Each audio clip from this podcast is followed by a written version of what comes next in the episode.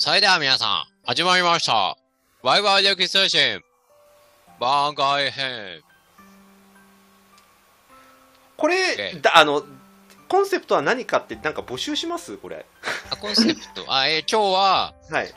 あの、大泉頼朝風の、斎藤 NB です。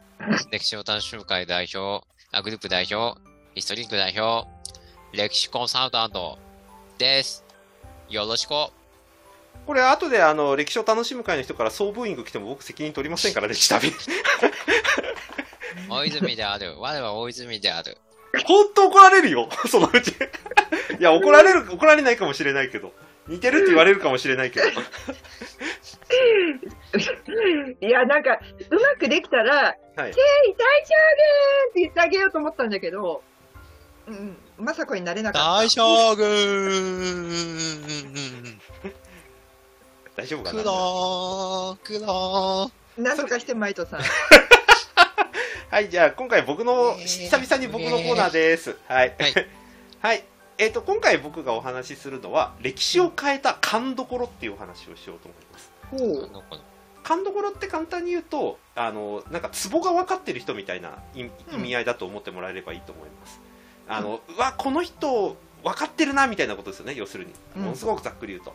で、えっ、と、僕、日本史と中国史が好きなんですけれども、この勘どころを生かした戦いと、やらかしちゃった戦いっていうのが、すごく分かりやすいのが一個ずつあるので、実はこれの紹介をしたいなと思っておりますと。ほうほう。はい。まず、勘どころを生かした人。はい。曹操猛徳。うんうん三国志ですね。そうそう。うんはい。あのななんていうかな、日本人的に大好きな三国志でいくと、あの、劉備、関羽、張飛っていうね、義兄弟3人が大活躍するっていう作品好きで、うん。まあそこからすると曹操ね、大悪党っていう風にうん。見られてますけれども、実際の歴史をちゃんと紐解いた人たちに言わせるともう曹操がもう勝って当たり前というか統一して当たり前ぐらいやっぱり個人としての器量というか能力としてももう曹操がダントツ上だったっていうふうに言われてますけれども、うん。その曹操の良さの一つにまあ自分が本当に何でもできる人ではあるんですけれども参謀を山のように抱えてたということでも有名です。うん。はい。うん。代表的なところでいくとね、あの順育とか、あの角家とか、あと角とか、なんかそ、うんあのいろんな人たち、あの参謀役がいるんですけれども、その参謀役をうまく生かした戦いというか、のがあるのが、あの袁紹っていうライバルと戦った時の話があるんですね。うんで曹操ってあの最終的にその袁紹っていうライバルを倒すことで中国当時の中国の北半分をほぼ制圧するんですね。うんあまあ、正確に言うと西の方はまだ全然制圧できてないんですけど中国の中で一番豊かだと言われているところ。日本でいう、今の日本でいうとこの関東圏みたいなところをほぼ抑える戦いが袁紹との戦いだったんですけれどもうん。袁紹が亡くなった後その息子が3人ぐらいいたらしくてうん。その3人と戦うことになったんですね。うんうん。でこの3人仲悪くて で曹操はその仲の悪いことをついて勢力を拡張していくんですけれどもどこかのタイミングで、いやこれで帰るって言って引き上げようとするんですよ。ほうなんで引き上げるんですかって大体の家臣が言ったら曹操が言ったのは今俺が攻撃したらあの兄弟は俺を共通の敵として結びついてしまうと、うん。だから俺いなくなればあいつら内部分裂するから引くって言って引いたんです。うんうんでその通りになったんです事実。ほうほうほう。でしかもその袁紹の息子のうち一人は曹操に降伏するってことになっちゃうんです。ほうほう。仲悪すぎて。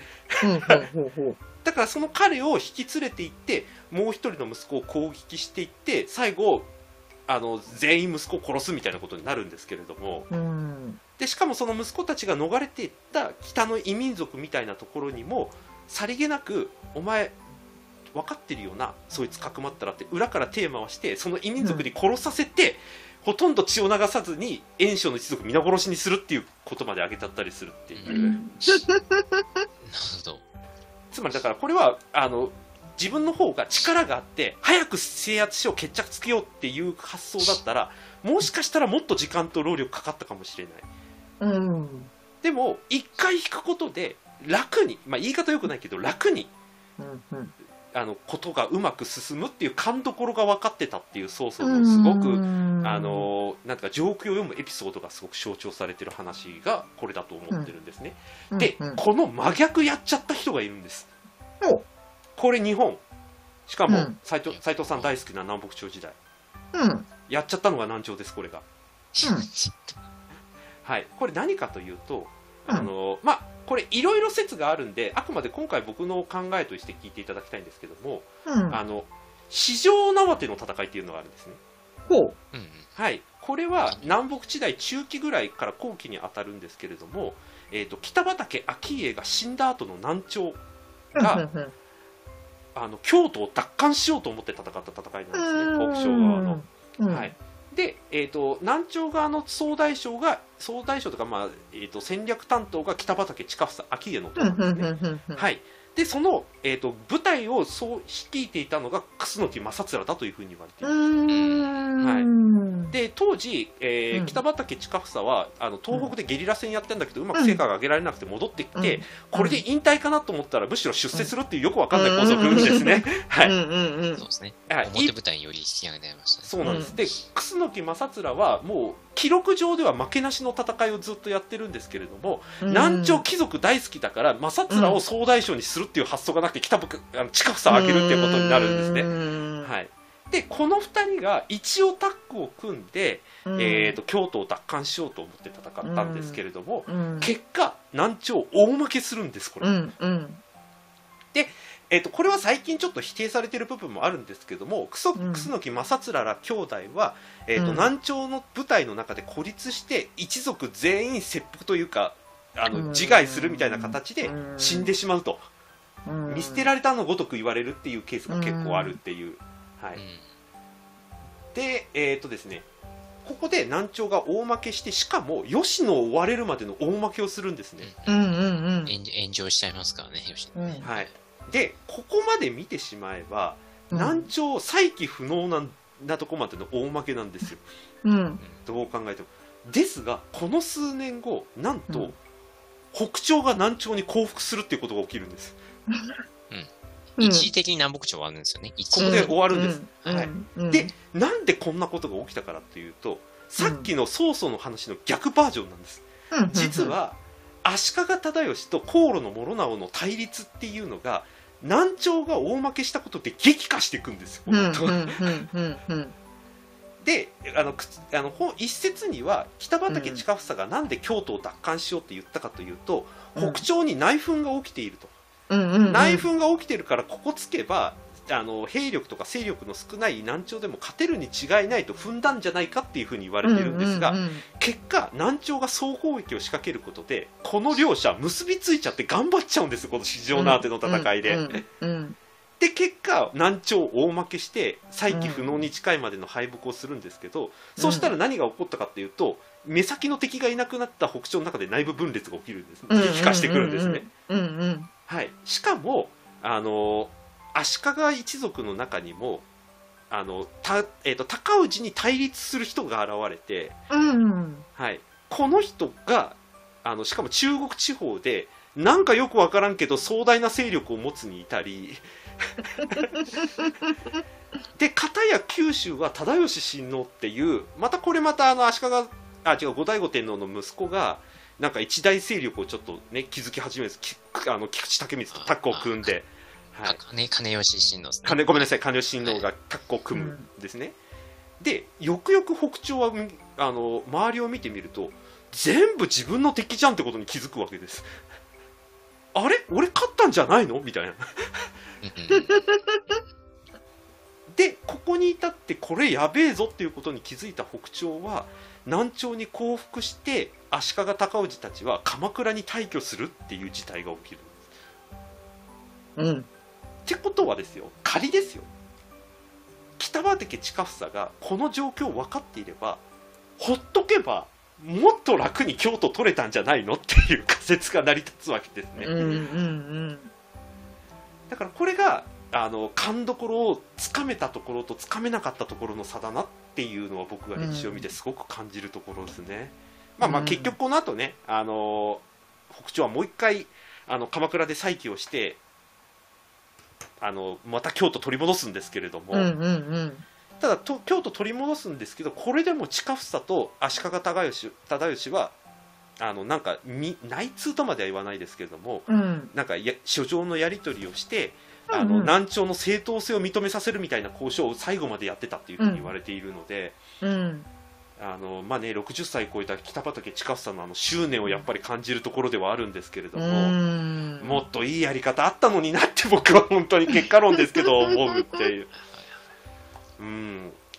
ここなんか本当に歴史上本当に面白いなと思っててあの三国志でもあるんですけど、うん。あのこの時代のちょい前があの楠木正成とか北畠顕家とか、まあ、新田義貞とかがいた、いわゆる一人のなんていうかな天才的な人の力で戦局を打破できるようななんかとんでもない人がいた時代なんですよちょっと手前までは。うんでもこの人たちいなくなったら結局組織戦にしかならなくなっちゃってるんですよね。うん。もし極端なこと言いますけどこの時に秋家行ったら普通に特艦して勝ってるような気がするんですよ。ねまあ、逃げ上手の若組でねあの最新刊でちょろっともうイケメンフラグのごとく出てきましたけどあじゃあまたそう秋家ね。そうそう。はい、そうそうそう。はい、よく先生。はいいたらなって多分思ってたと思いますよこの市場のでの戦いの後。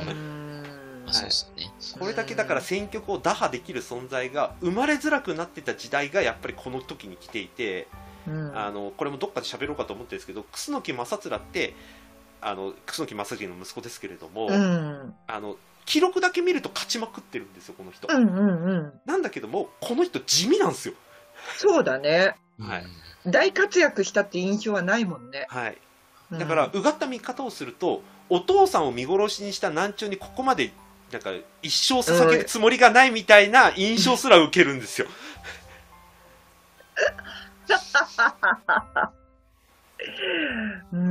だからこのなんていうかなすれ違いというか人のなんかうまく発揮できる環境ってやっぱ時代によって違うんだろうなっていうのを本当に今回うん。